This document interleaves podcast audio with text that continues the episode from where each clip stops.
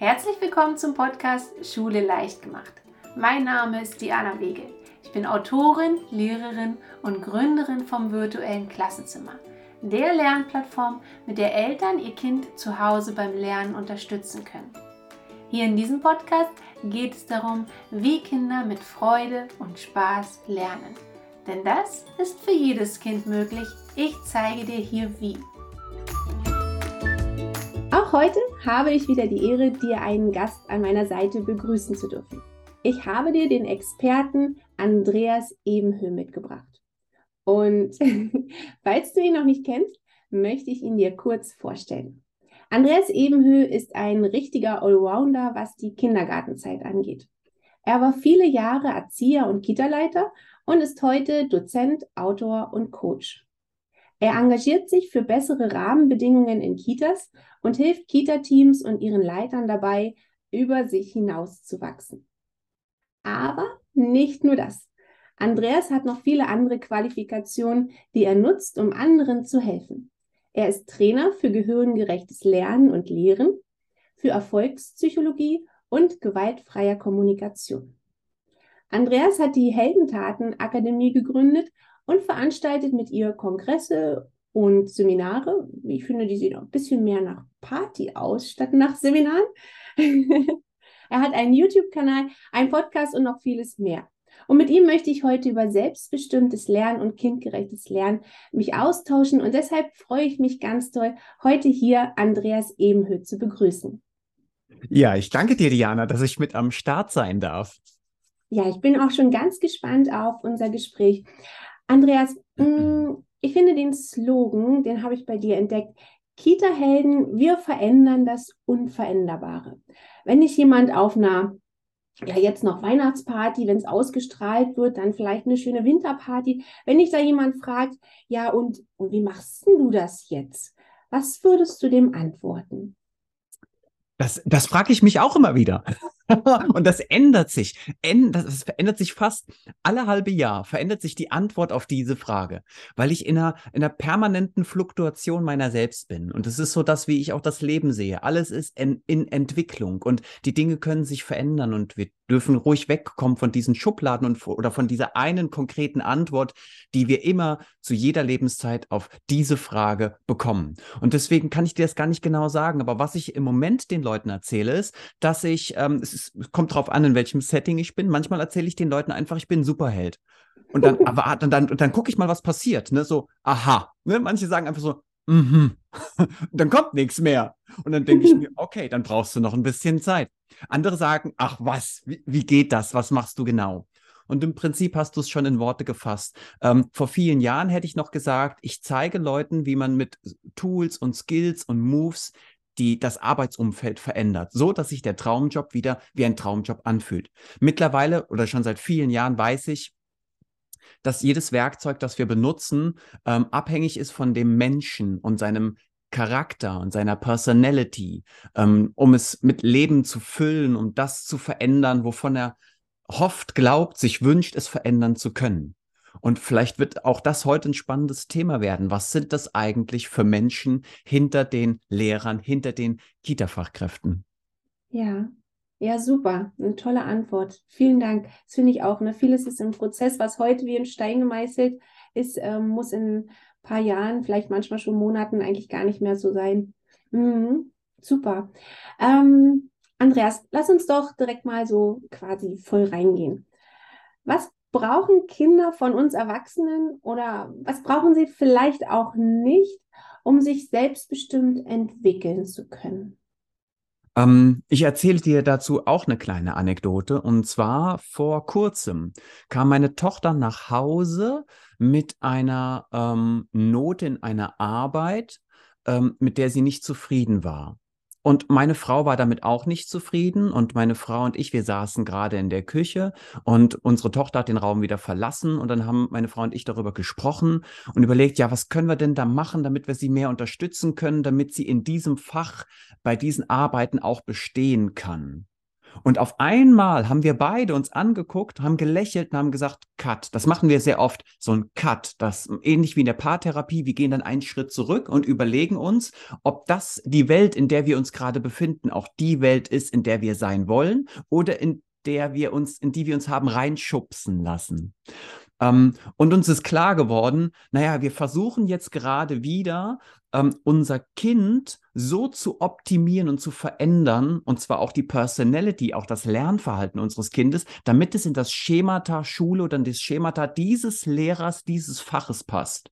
Und dann dachten wir so, nee, ähm, vielleicht müssen wir auch irgendwie mal irgendwann auch mal anfangen, das System, den Lehrer, dessen methodisch-didaktische Kompetenzen, die Vorbereitung, Aufbereitung des Unterrichts in Frage zu stellen. Und schön wäre es ja, was für ein Forum brauchen wir, damit wir gemeinsam mit den Lehrern auch mal solche kritischen Fragen stellen dürfen, ohne dass wir Angst haben, dass sich das irgendwie unangenehm auf die Beziehung oder die Arbeit mit dem Kind auswirkt. Also wenn du mich so fragst, du kriegst jetzt eine ziemlich komplexe Antwort. Ich glaube, das Erste, was wir brauchen, ist, dass wir uns immer wieder mal kurzzeitig distanzieren von dem System, das uns gegeben ist. Ob es das Lernsystem ist, das Lehrersystem, das Kitasystem, das politische System, einmal ganz kurz aussteigen von oben herab, aber das meine ich im positiven Sinne, so wie bei Club der Toten Dichter. Ne? Ich stelle mich oben auf den, auf den Tisch und gucke einfach mal von einem anderen Blickwinkel auf das Problem, die Sachlage und überlege mir dann, versuche ich gerade mein Kind irgendwo hineinzuzwängen oder macht es vielleicht mehr Sinn, das System, wo ich es versucht habe hineinzuzwängen, so zu verändern, dass jedes Kind dort sein kann und sein darf, was es schon immer sein wollte. Hm. Ich bin ganz bei dir. Ich finde es großartig. Jetzt ist das aber als Elternteil gar nicht immer so einfach, sich da rauszusuchen, weil das Kind muss ja dann doch vielleicht in zwei Monaten oder vielleicht schon in drei Wochen kommt der nächste Test, kommt die nächste Klassenarbeit. Ja, was mache ich denn jetzt? Ich will, dass mein Kind aus eigenen Stücken heraus, selbstbestimmt, selbstbewusst an den Test herangeht aber ja, und genau das sind ja die zwei Unterschiede, die wir hier an der Stelle machen dürfen, auch als diejenigen, die unsere Kinder begleiten. Dass wir einen Unterschied machen zwischen dem Selbstbewusstsein und dem Selbstwert, also den Social Skills, die ein Kind hat und wo wir die Kinder auch stärken und fördern wollen, damit sie einfach in dieser Welt nicht nur bestehen, sondern diese Welt wohl möglich am besten noch ändern, zumindest da, wo wir Änderung brauchen, und der intellektuellen Fähigkeit. Da geht es auch um neuronales Lernen. Also lernt das Kind eher langsam oder lernt es schnell und lernt es überhaupt gerne und auf welche Lernwerkzeuge, welche Lernstrategien, Methoden greift das Kind zurück? Haben wir schon die richtige Methode, die richtige Strategie gefunden? Ne, das, sind die, das sind zwei elementare Unterschiede. Und jetzt kommt noch ein dritter Bereich, das wird jetzt nicht einfach für euch da draußen. Achtung, halt, hinsetzen, anschnallen, festhalten. Manchmal erkennt das Kind für sich in dem, was es da tut, keinen Sinn. Und manchmal gibt es in dem, was das Kind da tut, auch keinen Sinn. Weil entweder die Aufgabe sinnlos ist, das Fach macht gerade keinen Sinn für den Lebenskontext des Kindes und manchmal kommt dann einfach nur eine Vier bei raus in dem System, wo ich sowieso kritisch, sehr kritisch über Noten denke, aber vielleicht kommen wir später nochmal darauf. Und manchmal dürfen die Dinge dann einfach auch so sein. Dann gehen wir weg von unserem hohen Erwartungsanspruch, dass das Kind jetzt hier irgendwie bestehen muss, für, wenn das Kind für sich in dem Moment, und wir machen hier Ausnahmen, ist klar, ähm, für sich erkennt, das macht alles für mich keinen Sinn und es wird nicht mehr als eine drei oder eine vier, dann ist das so. Und dann ist das auch mal okay und wir dürfen uns da mal entspannen. Also diese Unterschiede würde ich machen, einmal zwischen den Social Skills, dem neuronalen oder dem intellektuellen Lernen und der Lernmethode, der Lernstrategie und natürlich aber auch den Situationen, wo wir sagen dürfen als Eltern, hey, entspannt euch das ist, ähm, manche Dinge machen einfach keinen Sinn. Sie ma das weißt du besser als ich, Diana. Manche Dinge ma oder machen noch keinen Sinn. Ne? Es gibt manchmal auch Themenbereiche oder es gibt Unterrichtsfächer oder Unterrichtsarten, ähm, die machen einfach für das Kind in dem Moment noch keinen Sinn. Und das ist auch okay, selbst wenn das Kind dadurch frustriert ist und sagt, warum soll ich das überhaupt machen? Diese Frage darf es stellen. Und viel spannender ist natürlich die Art und Weise, wie wir dann mit dieser Frage umgehen. Wie reagieren wir auf eine ähm, auf ein Anzweifeln dieses Themas oder dieses Systems. Mm, mm. Ja. Ja, die Aufgabe der Eltern ist es ja auch, das Kind dann aufzufangen, ne? Und dem Kind das Gefühl zu geben, ja, nicht du bist eine drei oder eine vier, sondern äh, okay, du hast jetzt zu diesem bestimmten Zeitpunkt X konntest du das Wissen noch nicht so abrufen. Aber das heißt ja nicht, dass du es nicht vielleicht in einem halben Jahr kannst oder in einem Jahr kannst. Und du hast auch ganz viele andere Fähigkeiten. Ja. Und, und es ist nicht relevant, dass du jetzt zu diesem Tag X dann diese Note hast. Das hat nichts mit dir zu tun. Und da das Kind aufzufangen ähm, und, und entsprechend den nächsten Schritt gemeinsam gehen, aber gestärkt aus der Situation hervorgehen und nicht so ein, ähm, so ein Angstfeld da dann ja. aufmachen. Ich bin auch ein Riesenfan davon, dass wir, die wir die Kinder begleiten, uns auch selbst begleiten. Und das geht nur, indem wir auch noch mal einen Schritt zurücktreten und uns überlegen, wie bin ich denn groß geworden? Wie habe ich Lernen empfunden? Was für Lehrer, was für Vorbilder, Role Models hatte ich denn eigentlich? Was hat mir gut getan? Was mir nicht hat mir nicht gut getan? Wovor hatte ich große Angst, furchtbare Angst? Ne? Ähm, wann habe ich Blackouts bekommen? Also, dass wir da einfach noch mal überlegen, wie bin ich denn mit dem Thema groß geworden? Und ähm, dann auch auch dadurch oder darüber hinaus Empathie entwickeln. Und mhm. dieses kleine Geschöpf sehen, wie es versucht, in dieser komplexen Welt klarzukommen, in diesem krassen System Schule. Und wir wissen alle, sowohl die Kita-Welt äh, als auch die Schulwelt, die ist extrem veränderungsbedürftig. Mhm. Da läuft nicht alles gut und alles glatt. Wir müssen aufpassen, dass wir unsere Kinder nicht verbiegen, damit sie in dieses nicht glatt laufende System passen. Ja, ja, ja, ja, sehr schön. Nun beobachte ich aber Folgendes. Ziemlich oft höre ich das, manchmal erlebe ich das direkt mit Kindern. Ähm, die freuen sich unheimlich doll auf die Schule. Die sind im Kindergarten und freuen sich extrem auf die Schule. Jetzt geht es richtig los, jetzt kann ich richtig was lernen. Die sind so begeistert. Und dann ist ein paar Wochen in der Schule und es ist alles weg. Kompletter Lernfrust, Schulverweigerung, kein Bock mehr da zur Schule zu gehen. Andreas, was kann sich, was kann sich das System Schule ein bisschen von den Kita-Helden abgucken, um diesen Spaß, den viele Kinder am Lernen, weil die lernen extrem viel im Kindergarten, wie können wir davon, nehmen wir nur erstmal nur einen Bruchteil, ja, muss ja noch nicht einen Bruchteil davon mit in die Schule nehmen? Das ist ja eine super spannende und sehr komplexe Frage. Ähm, erstmal, ich habe ja zwei Kinder. Beide Kinder sind jetzt in der Grundschule, erste Klasse, vierte Klasse. Also ich weiß ganz genau, was du meinst. Ähm, und da ist noch gerade bei meiner Jüngsten, bei Rosalie, ist da galaktische Freude. Die geht unfassbar gerne in die Schule und die hat zum Glück eine sehr engagierte und liebevolle äh, Lehrerin. Und ähm, ah, das ist eine ziemlich komplexe Frage, die du stellst, weil das hat ja einerseits mit den Lehrkräften genauso wie mit den Kita-Kräften zu tun. Also was sind das für Menschen? Machen die ihren Job aus Passion? Ist das ein Traumjob oder ist das lediglich ein Job, um Geld zu verdienen? Haben die noch Spaß? Sind die noch beherzt bei der Sache? Sind die noch motiviert oder sind die auch schon ausgebrannt, überlastet, überfordert oder schon so ähm, reserviert. Ne? Und das färbt natürlich auch auf die intrinsische Motivation der Kinder ab, ist vollkommen klar. Also das ist das eine, was für Menschen sind das, die uns da begleiten. Das andere sind natürlich die Rahmenbedingungen. Also wir haben ganz oft in der Kita-Szene läuft es richtig schlecht, in der Schule fast noch schlechter. Da haben wir zwei Leute auf 20 Kinder und in der Schule haben wir dann vielleicht eine Lehrerin, einen Lehrer auf 20 Kinder oder sogar auf 25 Kinder. Es gibt mittlerweile auf einer Grundschule, die haben sogar 30 pro Klasse, 30 ja, Kinder, ein Lehrer. Mhm. Und dann suchen diese Lehrer auch krampfhaft nach Inklusionsfachkräften, nach Begleitung Zeitkräften, ne, die es auch kaum gibt, weil einfach auch da der Personalmangel herrscht. Und ähm, dadurch entsteht natürlich auch eine Situation, in der wir uns, den Lehrern, also uns selbst, aber auch den Kindern nicht mehr gerecht werden können. Und das ist auch ein elementarer Faktor, also diese Rahmen- und Arbeitsbedingungen, die wir haben. Ich kann mich nicht zerteilen als Lehrer. Und wenn ich das nicht kann und das, und das Pech habe, dass ich meinen Job liebe, dann zerbreche ich irgendwann daran. Mhm. Weil ich will ja den Kindern ähm, die, die schönste Kindheit ever gewährleisten und sie mit den individuellsten Lerntools ever äh, ausstatten. Dafür habe ich ja auch jahrelang trainiert, studiert mhm. oder mich ausbilden lassen. Und das sind zum Beispiel zwei starke Faktoren. Und der dritte Faktor ist, ähm, das ist die Frage des Inhalts. Inhalt und Methode. Also was erwarten wir inhaltlich vom Lernen der Kinder? Und mit welcher Methode erwarten wir das? Im Vergleich Kita-Schule haben wir in der Kita viele Freiheiten und Kinder dürfen experimentieren, sie dürfen explorieren und können überlegen, was gefällt mir, was gefällt mir nicht. sie werden immer wieder mal, sie kriegen Anreize, werden aber nicht genötigt oder gezwungen. Ähm, und in der Schule verlagert sich das so ein bisschen. Die Grundschule versucht noch, das ein Stück weit also sie versucht so wie so eine, wie so eine Brücke. Die Grundschule ist für mich so eine Brücke aus dieser Kita-Welt und der Welt ab fünfte Klasse.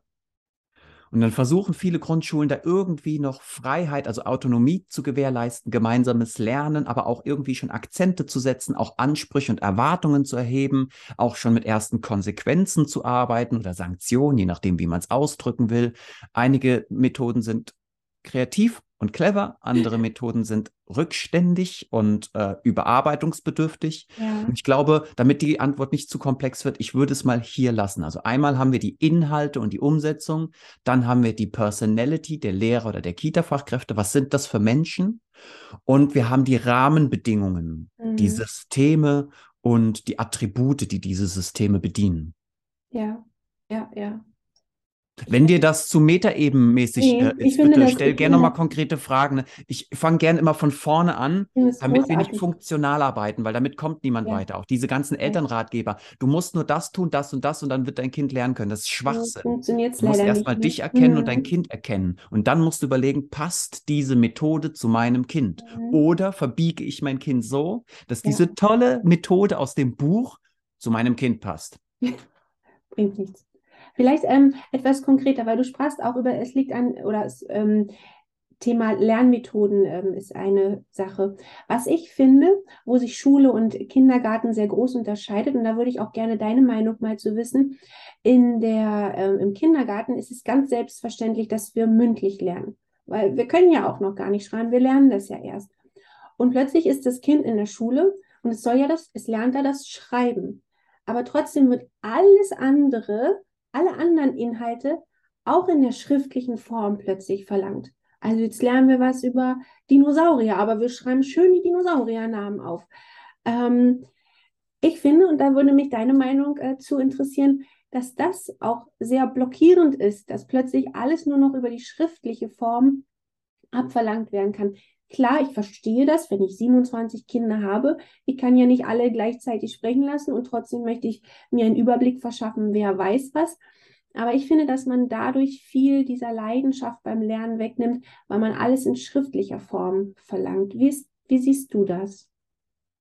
Ja, ich bin da bei dir. Ich glaube, also ich nicht nur glaube, ich weiß, es gibt ganz viele Methoden, um das aufbrechen zu können. Die Frage ist ja, welches Ziel steht dahinter? Und auch das würde ich mal an Elternabenden, also ich bin ein Riesenfan von Elternabenden. Wir hatten in unserer Kita jeden Monat einen äh, Themenelternabend oder einen Expertenelternabend oder einen Eventelternabend, Erlebniselternabend und, und, und. Foren, also ich liebe Foren, wo wir uns austauschen können.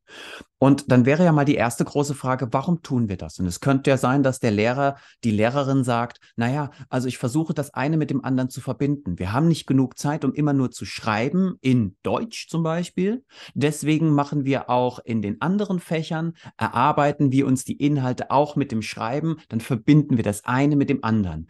Das ist per se ja auch clever, das eine mit dem anderen zu verbinden. Allerdings, und du sagst das, ähm, ist auch hier wieder ähnlich wie Paracelsius. Die Dosis macht das Gift. Ich glaube, wir müssen überlegen, wollen wir nicht an solche Themen erstmal praktisch ran, bevor wir es verschriftlichen? Also, dass wir sagen, wir machen solche Experten oder er er Forschergruppen, ne? die wir teilen die Kinder auf und die machen so Forschergruppen und dann geht es ums Anfassen und ums Schmecken und ums Hören und ums Fühlen, um all diese großartigen Dinge, mit der wir die Welt in, in, in dem Alter erleben wollen.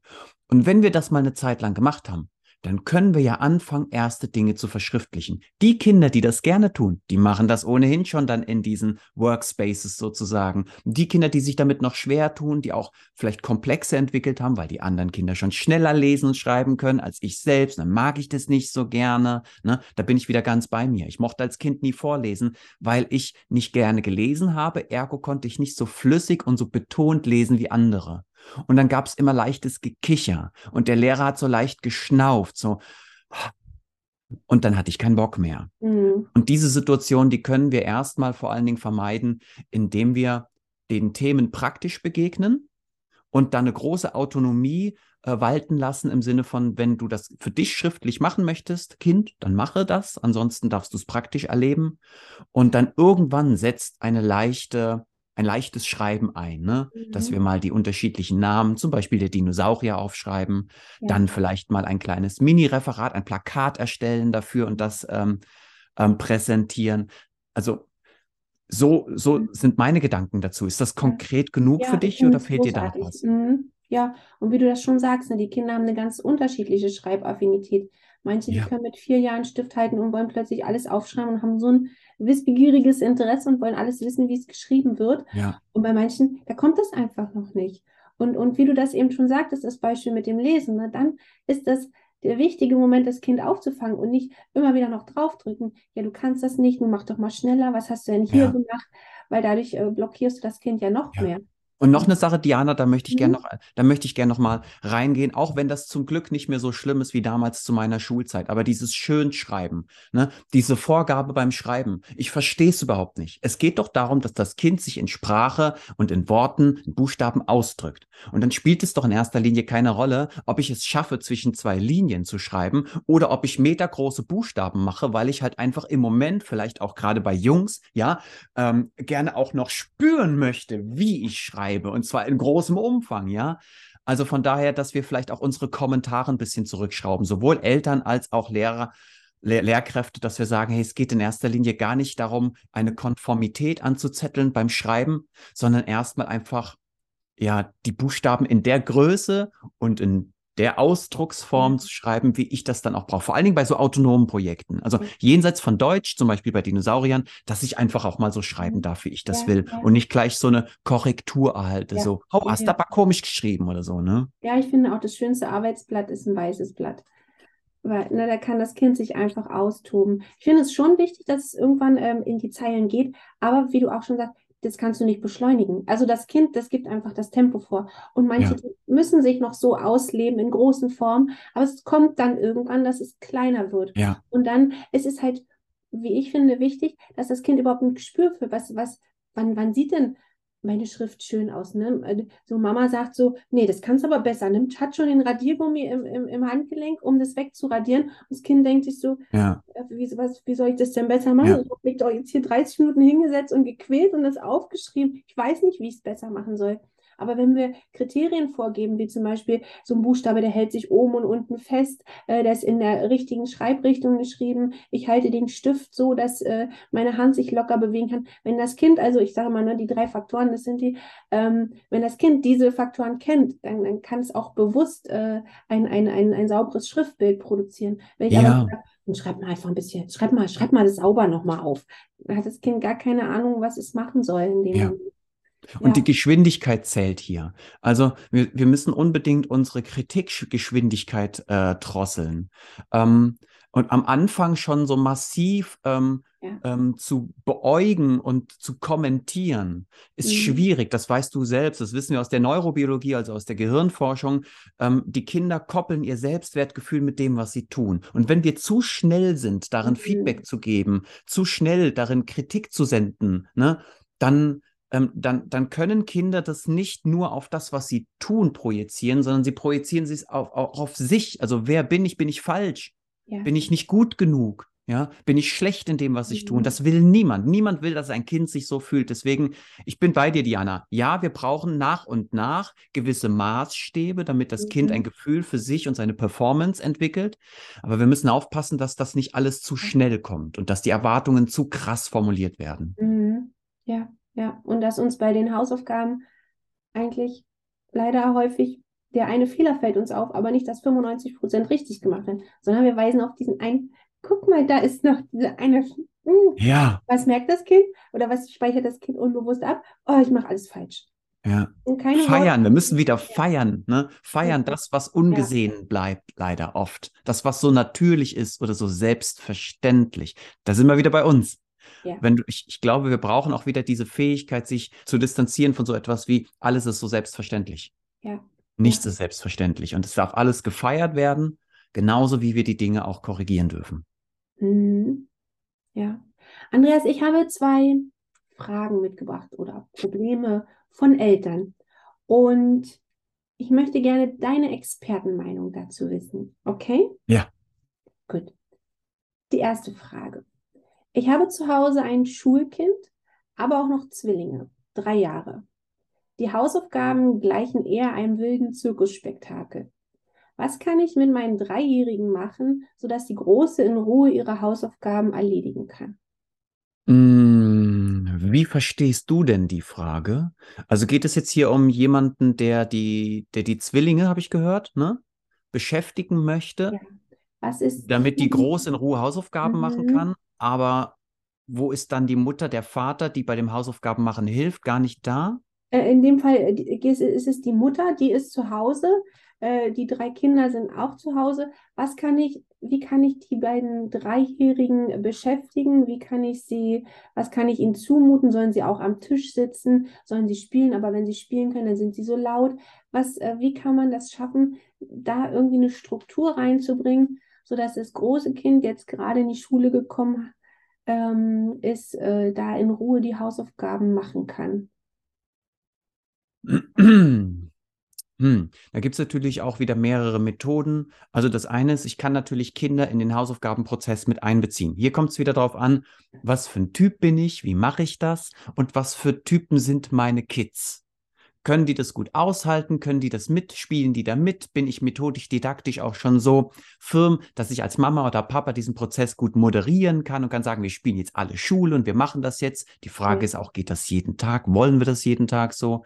Mag die Große das in dem Fall? Es könnte ja auch sein, dass die Große sagt, nee, ich brauche hier absolute Stille und Ruhe. Ich kann mich sonst nicht konzentrieren. Dann ist es meine Aufgabe, mit den beiden anderen, sofern die Räumlichkeiten, da sind wir wieder, ne, wir denken an Corona, das war die Hölle für viele in so kleinen Wohnungen. Dann missbrauchen wir Räumlichkeiten, wo wir mit den Kids dann hingehen. Also die Mutter könnte dann mit den Zwillingen in diese Räume gehen und könnte dort den, den Kindern Aufgaben geben. Spannende Dinge. Also wir, wir konstruieren jetzt mal ein Rollenspielset, baut doch schon mal auf, ich bin gleich wieder bei euch. Und dann wandert sie zur Großen, geht dann nochmal auf die Also- Aufgaben ein, widmet sich ihr zwei, drei Minuten, kommt dann wieder zurück in das Spielsetting und sagt, so, wie sei, weit seid ihr mit dem Aufbau? Können wir loslegen? Bei all diesen Dingen, Diana, ähm, sind wir wieder am Anfang mit dem, wo wir gestartet haben. Also es gibt jede Menge tolle pädagogische Tipps. Ich könnte dich, und du kannst es bestimmt auch, ich könnte die Leute da, draus, da draußen zuballern mit pädagogischen Moves, wie sie Mhm. damit umgehen können. Aber viel spannender ist halt die Frage, wie wollen sie damit umgehen? Ist, also, was, was ist deren Interesse? Denn eine, es gibt auch Eltern, die ich kennengelernt habe, die wollen, die können das auch gar nicht vom Energiehaushalt. Immer permanent dieses Switchen. Einmal wieder da im Raum, wieder da im Raum, parallel dazu Essen kochen, parallel dazu irgendwelche Rechnungen verschicken oder irgendwelche administrativen Aufgaben rund um die Versicherung, das Haus, die Policen etc. zu machen, dann wieder zu den Kindern zurück und dann wieder Wäsche machen, wieder aufräumen und dann wieder zu den Kindern zurück. Das ist ein Riesen hin und her. Und da gibt es im Prinzip nicht die eine gute Lösung, sondern die Frage Mhm. ist in erster Linie wieder, was für ein Mensch bin ich? Wie will ich das gerne machen? Was belastet mich auch? Und wenn ich etwas tue, was dieser Experte hier sagt, und das belastet mich aber, dann tu es bitte nicht. Dann ist das Mhm. nicht deine Methode. Deswegen ist das eine ziemlich schwierige Frage. In Ja. erster Linie würde ich also überlegen, was brauchen die beiden kleineren, damit sie für sich eine sichere Spielsituation erleben, in der sie nicht immer wieder ausbrechen und wohl möglich mich in meiner Arbeit mit dem größeren Kind permanent stören? Mhm. Habe ich überhaupt solche Kinder? Wenn ich die schon drei, vier Jahre lang damit großgezogen habe, dass alles möglich ist, das macht doch, was er wollt und ich gehe allen Bedürfnissen sofort nach, Diana, dann weißt du selbst, dann hast du keine Chance. Dann hängen die Kinder permanent an dir und du willst eigentlich die Hausaufgaben mit der Großen machen, du hast keine Chance. Also Ja. nützt dir die Methode wieder nichts, weil deine komplette Erziehungskultur Mhm. allen Methoden zu widerspricht. Oder Ja. zumindest vielen Methoden. Ja, ja. Und deswegen, das ist eine super schwere Frage, auf der ist, auf die äh, ich keine wirklich keine ähm, zufriedenstellende Antwort geben Mhm. kann oder Mhm. werde. Ja. Ja, aber ich finde das äh, großartig, wie du geantwortet hast, weil da stecken unheimlich viele kleine Impulse drin, die man machen kann. Und das Wichtigste, wie du es sagst, es äh, gibt nicht die eine Lösung, die du jetzt anwenden musst, sondern du musst gucken, wa- was brauchst du für dich? Was willst du? Hm. Ja. Also zum Beispiel Mathilda und Rosalie, meine Kids, ähm, Mathilda, er, Rosalie erste Klasse, Mathilda vierte Klasse, da haben wir auch manchmal, das sind auch Phasen, das kennst du auch. Wir haben, sind alle in Lebensphasen, ob erwachsen oder Kind. Ja. Dann hat das gut funktioniert an einem Tisch und wir waren mit dabei. Und dann hat das mal wieder, jetzt im Moment funktioniert es gar nicht. Die kriegen das nicht auf die Kette, an einem Tisch gemeinsam an ihren Aufgaben zu arbeiten. Ne? Wir dachten, pädagogisch ist ja auch so, wächst man miteinander, aber in dem Moment funktioniert es einfach nicht. Ja. Und dann macht die Pädagogik keinen Sinn, sondern dann macht sie nur Sinn, wenn du sie veränderst. Mhm. Also haben wir jetzt wieder getrennte Bereiche. Das heißt, wir wandern wieder permanent. Und immer dann, wenn wir abwandern, ähm, verfällt eine von den beiden in so ein Loch. Ne? Oh Mann, jetzt, und, dann, und dann kommen wir wieder hoch und es ist kaum was passiert, weil sie im Moment einfach diese Nähe braucht. Im Moment. Das mhm. verändert sich auch. Irgendwann kommt wieder autonomes Lernen und Arbeiten. Und dann machen die das wieder ganz für sich alleine. Aber dann kommt wieder so, eine, ne, so ein Tal. Und dann brauche ich wieder jede Menge Liebe, Geborgenheit, Sicherheit, Zuspruch, eine, einen heißen Kakao mit Sahne und all diese Dinge.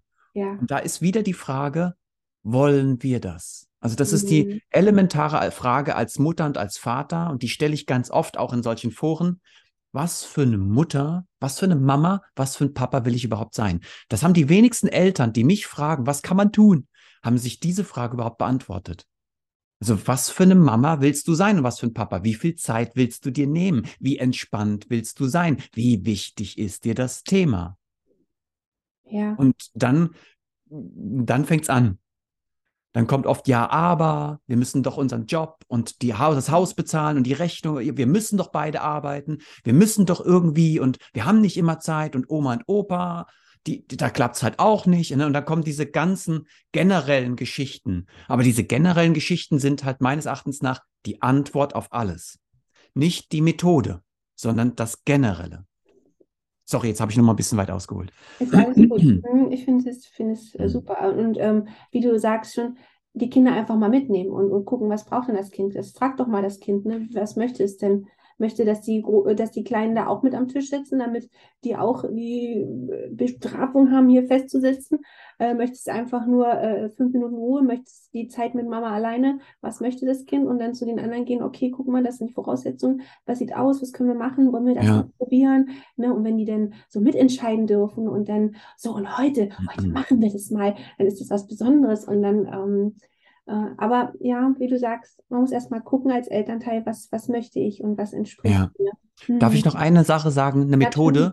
Super spannend. Ähm, es gibt eine sehr bekannte Lehrer-Influencerin, die macht ganz viele großartige Methoden und Techniken und die hat mal empfohlen, ähm, dass wir immer wieder auch regelmäßig Pausen machen, sogar sehr frühzeitig Pausen machen. Ne? Das heißt, wir machen Hausaufgaben gerade ähm, oder irgendeine Lernaktion und machen dann nach, nochmal nach 20, spätestens 30 Minuten eine Pause, vielleicht aber auch schon nach 15 Minuten, je nach ähm, der äh, Aufmerksamkeitsspanne oder dem, dem, der Konzentrationsfähigkeit. Und es gibt Kinder, also es ist ja ein, ein toller Move. Also erstmal hört sich das super an. Und es gibt Kinder, die kommen damit großartig klar. 15 Minuten angestrengt arbeiten oder konzentriert, danach nochmal eine kleine Pause und dann wieder mit neuer Energie und mit frischer Leidenschaft an die Sache ran. Und es gibt Kinder, die kommen damit gar nicht klar. Die finden nicht mehr zurück. Die haben dann einen Cut und dann fanden sie was anderes viel cooler und jetzt müssen sie von dem Coolen wieder zu den Hausaufgaben oder wieder zu dieser Aufgabe und dann ist noch mehr Demotivation, noch mehr Lustlosigkeit und dann, wo waren wir denn da eigentlich? Ey, du warst doch bei der Aufgabe 4. Was war das denn noch? So, jetzt hat diese großartige Methode bei den einen funktioniert ja. und bei den anderen gar nicht. Deswegen bitte Leute da draußen, achtet darauf, nicht jede Methode ist geeignet für euch, für euer Kind oder für die gesamte Lernsituation. Oder ja. sie ist noch nicht geeignet, weil auch Kindern in Phasen sich entwickeln und lernen. Und vielleicht mhm. funktioniert das mit vier, äh, mit, mit, mit acht Jahren, aber dann mit zehn nicht mehr, aber dann wieder mit zwölf Jahren. Ja, ja, ja, finde ich super. Finde ich einen guten Impuls. Ich habe noch eine zweite Frage, Andreas. Ja. Ich habe äh, den Gedanken, dass es in die ähnliche Richtung geht. Ähm, wir versuchen mal kurz und knackig zu antworten, so was dir so in den Sinn kommt, ja? Ähm, jeden Abend ist es das Gleiche. Mein Kind soll sich fürs Bett fertig machen und wenn ich dann nachgucke, ist nichts passiert. Es geht nur mit Druck und ständigem Ermahnen. Geht das auch irgendwie leichter? Ja. Ja. Und das fühlt sich total schön an für alle Beteiligten. Das geht viel leichter. Ähm, jetzt könnten wir natürlich auch wieder viel über die Methode sprechen. Äh, meine Frau und ich, wir haben jetzt zwei Kinder und bei denen funktionierte das schon ganz früh, ganz alleine. Also nicht, nicht Achtung, nicht alleine, jetzt habe ich mich falsch ausgedrückt, sondern das funktionierte ohne, dass es irgendwelche Reibereien gab. Aber auch manchmal ist die Frage, was ist eine Reiberei? Also das sind verschiedene Elemente. Fangen wir von vorne an. Ähm, wenn ich das ritualisiere mit Kindern, wenn ich das begleite, deswegen nicht alleine, wenn ich das begleite und in diese Situation Liebe und Zeit investiere, dann zahlt sich das immer aus. Wenn ich aber schon zu früh Ne? Auch ähnlich wie beim in der Schule, auch wenn ich zu früh davon ausgehe, jetzt muss das von alleine funktionieren, jetzt müssen die mal alleine das klarkommen, jetzt müssen die alleine diese ganzen Streitigkeiten klären, weil die machen sich ja zusammen fertig und dann ne, schaukeln die sich vielleicht nochmal hoch, das Adrenalin steigt, vielleicht ärgern die sich, dann steigt sogar der Cortisolspiegel und so können die nicht mehr in Ruhe in eine ja äh, gute Nacht oder eine Bettgehsituation kommen, weil Adrenalin und Cortisol dann viel zu hoch sind. Und ähm, der, der Körper völlig überaktiv ist. Also auch da ist es wieder ganz wichtig, erstens, wie will ich die Situation haben? Mein Mann und ich, also meine Frau und ich oder mein Mann und ich, je nachdem, wer jetzt hier zuguckt, setzt euch hin und überlegt euch, wie soll sich das anfühlen? Was ist das Ziel? Worauf läuft das Ganze hinaus? Wie viel Zeit, Leidenschaft und Energie wollt ihr euch nehmen? Und Achtung, nicht nur Zeit ist der Faktor. Wenn ihr sagt, okay, dann mache ich das mit meinem Kind mache ich mindestens 30 Minuten Bettgehsituation, um es zu ritualisieren und mit schönen Aspekten zu bestücken. Wenn ich das aber lustlos tue oder kraftlos, weil der Tag so anstrengend war und weil mein Chef heute scheiße war zu mir und weil irgendwie sowieso alles im Moment so schwierig ist, wenn ich mit so einer Einstellung, mit so einer Energie auch reingehe, dann wundert euch bitte nicht, dass es nichts wird. Weil Zeit alleine wird das ganze Ding nicht regeln. Rituale alleine auch nicht. Und wenn ihr dann mit Zeit und Liebe und Hingabe an die Sache rangeht und wisst, warum ihr das tut und wie lange ihr das macht, dann wird sich das irgendwann verselbstständigen. Und dann wird das ganz automatisch laufen. Mhm. Und so mhm. läuft das bei uns auch und ähm, auch bei vielen anderen Familien, die ich kenne. Aber ich kenne leider noch mehr Familien, in das, denen das gar nicht funktioniert. Wie stehst du dazu, Diana? Wie denkst du über das Thema? Mhm. Bei mir ist immer so, einer meiner Lieblingssprüche ist immer, das machen wir halt immer so. Also ich versuche sowohl in der Klasse mit den Kindern als auch zu Hause bei uns solche Rituale ähm, einschleifen zu lassen, sodass es gar nicht mehr in Frage gestellt wird. Und manchmal wundert mich, warum macht denn, macht denn mein Kind jetzt das? Ach so, weil es braucht einfach das als Halt, ähm, um sich äh, die, diese, diese Struktur durch den Tag äh, zu geben. Und aber das ich bin da wieder voll bei dir, jeder ist anders und äh, so strukturiert und ritualisiert, wie ich durch die Welt gehe, ist natürlich auch nicht jeder. Muss ich nur mal an meine Schwester denken, ne? Die ist so, wir sind ja die gleiche Erziehung genossen. Trotzdem sind wir beide so extrem unterschiedlich und sie macht eher so diese Passion im Moment und äh, verliert es drumherum, also ein bisschen. Ähm, und da muss man einfach, da würde es auch nichts bringen, wenn ich ihr das äh, sagen würde von meinen tollen Ritualen, die wir etabliert haben. Man muss einfach schauen, ähm, wer, wer bin ich, was passt, was passt zu mir, was passt zu uns. Ja. Ähm, aber für Kinder ist das eine unglaubliche Erleichterung. So diese, ne, wie ich sage, das machen wir halt immer so. Ja. das, dann, dann können die sich daran festhalten, dann wissen die ganz genau Bescheid, wie es abläuft ähm, und das gibt, gibt den großen Halt. Ja. ja. Darf ich dazu noch eine Sache sagen? Ja. Denn du hast ein wunderschönes Wort jetzt gerade verwendet und das trifft auf alle zu, auf alle Menschen dieser Welt. Wir alle brauchen Sicherheit. Und wir fühlen uns besonders dann geborgen und sicher, also das Bedürfnis der Sicherheit geht dann in Erfüllung, wenn wir Orientierung und einen Rahmen um uns herum empfinden, also nicht haltlos, rahmenlos sind. Und ich glaube, was wir unbedingt in diesen Situationen, aber auch in all diesen Situationen in der Interaktion mit Kindern brauchen, ist auch Erwachsene, die sowohl empathisch sind, liebevoll und leidenschaftlich, als auch klar. Ne? Und die Frage ist ja, wie oft lasse ich etwas zu, was ich ja gar nicht haben will? Und wenn ich in so einer Situation bin und sage, ja, jetzt macht euch mal fertig oder jetzt macht das doch mal und das Kind macht es nicht und ich sage schon wieder, jetzt macht das doch mal. Ich habe dir doch gesagt, mach das doch mal. Jetzt warum machst du? Und da kommt die Warum-Frage, die gar keinen Sinn mehr macht. Warum machst du das denn nicht? Ich, ich verstehe es überhaupt nicht. Warum, warum, was muss passieren? So, jetzt kommen wir in Rage und es macht alles gar keinen Sinn mehr. Wir haben die Klarheit verloren und wir geben sie nicht klar vor. Auch hier dürfen wir mit, äh, wir können jetzt auch das Wort Strenge verwenden, aber das wird so, das ist missverständlich. Ne? Ähm, und deswegen nehme ich Klarheit sehr gerne. Aber auch Klarheit ist nicht, ist nicht ganz klar, was steckt dahinter.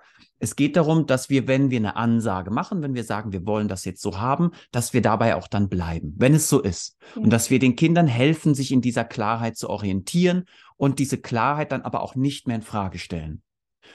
Es gibt dann wiederum andere Punkte, wo Kinder lernen und lernen sollen, auch in Frage zu stellen. Aber gerade bei solchen Ritualen, die überlebenswichtig sind, die den Familienfrieden ähm, schützen, da ist es wichtig, nicht mehr so viel zu diskutieren und sich nicht permanent zu wiederholen, sondern ich mache die klare Ansage und diese klare Ansage wird von meinem Kind auch als klare Ansage wahrgenommen. Wenn das nicht so ist und das Kind macht dann doch mal so und noch mal so, dann hat das mit dem Kind in erster Linie gar nichts zu tun, sondern dann ist das ein Spiegel und das finde ich ganz großartig. Das zeigt mir, dass ich für mein Kind nicht klar genug bin. Und dann muss ich nicht am Kind schrauben und drehen und es verbiegen, weil das Kind so doof ist und es nicht kapiert, ja. sondern ich fange an mit mir und überlege mir, wie kann ich eine Klarheit ausstrahlen, die meinem Kind Sicherheit, Orientierung und Geborgenheit schenkt. Oh, das ist großartig. Ich könnte dazu jetzt auch noch etwas sagen, kleine Anekdote aus unserem Alltag. Ich lasse das jetzt aus Zeitgründen. Ich möchte nämlich mit dir noch eine Abschlussrunde machen und in dieser bitte ich dich, nur in einem Satz zu antworten. Schwierig, schwierig, schwierig. Es geht los. Pass auf. Ähm, was ist deiner Meinung nach die wichtigste Bedingung für selbstbestimmtes Lernen? Die Sensibilität der Erwachsenen im Hinblick auf die Lebenssichtweise des Kindes. Großartig. Danke. Hm, bitte vervollständige den folgenden Satz. Jedes Kind hat ein Recht auf Geborgenheit. Mhm. Und jetzt, jetzt reiche ich dir den äh, magischen Zauberstab. Und du kannst am Bildungssystem eine Sache ändern. Was ist gleich morgen, ach komm, gleich heute noch anders? Persönlichkeitsentwicklung für Kita-Fachkräfte und Lehrer. Hm. Also es geht um die Werte. Wer bin ich? Was will ich? Was weiß ich? Was kann ich? Okay. Und ich glaube, dass es dann letztendlich die Kita-Fachkräfte und die Lehrer sind, die die ganze Bildungswelt verändern werden, weil sie endlich wissen, wer sie sind, was sie wollen, was sie wissen und was sie können. Ja, super. Mhm. Und was meinst du, wen sollte ich unbedingt mal hier in mein Interview einladen, weil du deren Arbeit sehr bereichernd findest? Ui, ähm, da gibt es einige faszinierende Menschen. Ähm, vielleicht allem voran äh, Anke Elisabeth Ballmann, die ähm, sich für Kinderschutz stark macht und äh, dafür, dass wir uns ähm, sensibilisieren für das Thema Gewalt in Kitas, Gewalt in Schulen, Gewalt mit Kindern. Ne? Ähm, das ist bestimmt eine ganz, ganz wichtige Person. Ähm, und ich glaube, ich könnte jetzt noch ganz viele sagen, aber wir lassen es mal bei dieser einen Person, weil ich glaube, mit der wirst du schon ein hochspannendes Gespräch führen. Äh, ja. Ja, super, danke schön. Und welches Buch sollten Eltern deiner Meinung nach unbedingt gelesen haben oder unbedingt lesen? Ähm, oh, das sind zwei Bücher. Meine absoluten Must-Haves. Äh, das ist definitiv die gewaltfreie Kommunikation, das Hauptwerk von Marshall B. Rosenberg. Das ist ganz, ganz elementar. Es hat mein Leben komplett verändert. Ähm, und die sieben Wege zur Effektivität. Ähm, das ist ein bisschen seltsamer Titel, äh, aber da geht es äh, im Prinzip um Persönlichkeitsentwicklung. Also ich finde auch da wieder heraus, wer ich eigentlich bin. Ich glaube, wie auch hier, wenn Eltern für sich herausfinden, was für eine Mama bin ich, was für ein Mensch bin ich, was für eine Freundin bin ich, was für eine Partnerin bin ich, ne? was will ich eigentlich, was erwarte ich vom Leben. Ich glaube einfach, wenn wir diese Fragen uns stellen und darauf Antworten finden, dann gelingen uns all die anderen Fragen, die wir heute besprochen haben, die, das, das gelingt uns viel einfacher zu beantworten. Da finden wir viel einfacher Lösungen. Mhm. Ja, großartig, super. Ähm, meine letzte Frage. Wenn du als alter, weiser Mann vor einer Gruppe Kinder stehst, was wirst du ihnen erzählen? Ähm, dass ich sie mitnehme nach Nimmerland und dass ich ihnen Dinge zeige, äh, die, die unglaublich sind und dass es ganz wichtig ist, dass sie sich immer wieder daran erinnern, dass es das gibt. Auch wenn die Erwachsenen sagen, es gibt kein Nimmerland mehr, denn jetzt sind wir erwachsen, die Welt ist hart, das Leben ist kein Ponyhof, äh, dass sie sich immer wieder dann darin zurückversetzen können, es gibt Nimmerland und wenn wir fliegen wollen, dann können wir fliegen, ähnlich wie Walt Disney es mal gesagt hat, wenn du es träumen kannst, dann kannst du es auch tun. Großartig, sehr schön. Vielen Dank, Andreas. Ich danke dir für deine Zeit. Ich danke dir für deine wertvollen Impulse, die du hier mit uns geteilt hast. Wenn Eltern die uns jetzt zugeschaut haben, zugehört haben, dich äh, wiederfinden wollen, da weil sie unbedingt mehr von dir wissen möchten, wo können sie dich finden? Ja, dann könnt ihr mich auf jeden Fall auf meiner Webseite finden unter www.heldentaten-akademie.de. Das ist der Heimatplanet der Hashtag Kita-Helden. Könnt ihr auch einfach eingeben. Und natürlich vor allen Dingen super spannend äh, sind meine Profile auf äh, Facebook und auf Instagram, weil ich da jeden Tag fast irgendwie einen Live-Input gebe oder äh, eine Live-Story mache und immer wieder diese Alltagssituationen beschreibe. Und das Coole ist, ich rede ganz oft über die Dinge, über die sich wenige trauen zu sprechen. Ich liebe diese Themen, die man so unter den Teppich kehrt und die so Sorgen bereiten und so einen aufwühlen und manchmal einen ärgerlich machen. Und auf gerade auf diesen Kanälen, aber auch auf meiner Webseite behandle ich gerade diese diese Themen sehr besonders, mit viel Liebe und Hingabe. Großartig, wunderbar. Dann danke ich dir für deine Zeit und vielleicht sehen wir uns ganz bald hier wieder in einem Interview. Ich würde mich sehr freuen. So machen wir das. Ich danke dir für dieses wunderbare Gespräch. Macht's gut da draußen. Ciao, ciao. Dir hat die Episode gefallen? Dann freue ich mich riesig über eine Bewertung von dir. Das hilft, damit auch andere Eltern diesen Podcast hier finden können. Und vielleicht sehen wir beide uns ja schon bald im virtuellen Klassenzimmer.